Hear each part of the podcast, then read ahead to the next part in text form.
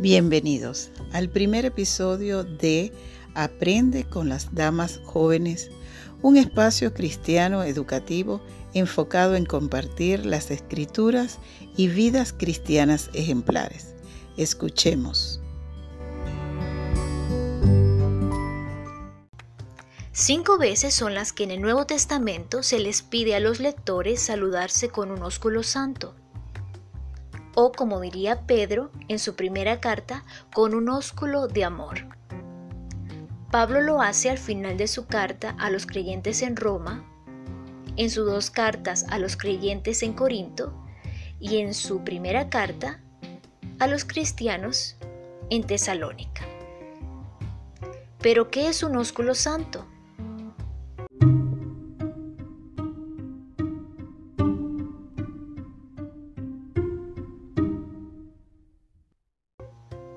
Un ósculo es un beso, una manera de saludarse en tiempos bíblicos. Era señal de cortesía, de honra, en la cultura del Medio Oriente. Había diferentes modos de hacerlo. Podía ser en los pies, al reverso de la mano, en las palmas, en la mejilla, en la frente, barba o el dobladillo del vestido. Escoger uno u otro dependía de la clase de confianza e intimidad de la relación que se poseía. Solía hacerse entre parientes y amigos cercanos. En el Antiguo Testamento era una práctica común y los judíos en la Iglesia del Nuevo Testamento conservaron esta expresión de saludo compuesta por un abrazo y beso. Un ósculo era un beso pero un beso santo se refería a la pureza con la que debía realizarse entre los cristianos, reconociéndose los unos a los otros como hermanos de una familia, la familia de Dios. Saludarse de esta forma además tenía un valor mayor para aquellos cristianos que estaban sufriendo el rechazo de sus familiares o repudio a causa de ser seguidores de Cristo. Esto es un ósculo santo.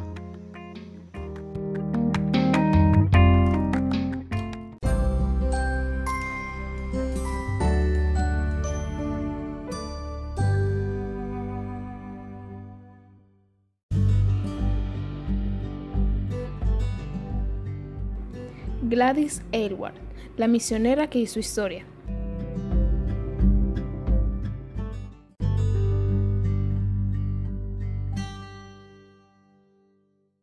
Nació el 24 de febrero de 1902 en Londres, Inglaterra, en una familia cristiana pobre.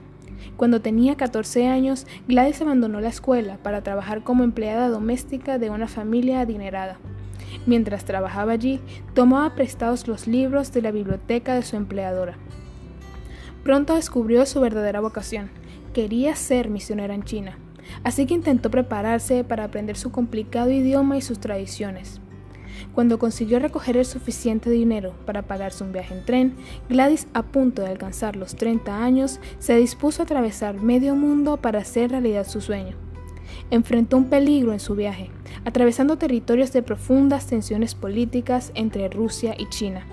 Por poco queda atrapada en medio de este conflicto, pero logró llegar a su destino.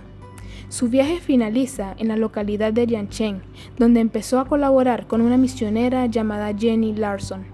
Juntas acogieron en su posada de las Ocho Alegrías a los viajeros que atravesaban aquella zona, dándoles cobijo y comida. Y no solo eso, sino que les predicaban la palabra de Dios, logrando que muchos de estos comerciantes se convirtieran al cristianismo. El tiempo que Gladys vivió en la posada consiguió dominar el idioma local y sumergirse de lleno en la vida china. Un día la señora Larson cayó del balcón de un segundo piso. Unas semanas más tarde, ella murió. Después de la muerte de la señora Larson, Gladys no pudo seguir pagando los impuestos de la posada. Hasta aquí la primera parte de la historia de Gladys Aylward, la misionera que hizo historia.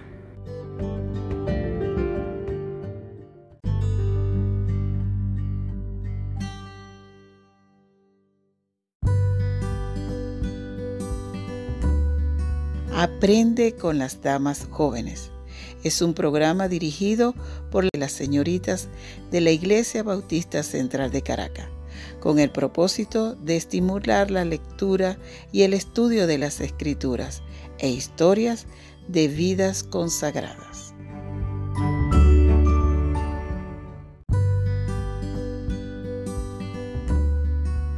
Aprende junto a ellas todos los segundos y cuartos domingos de cada mes.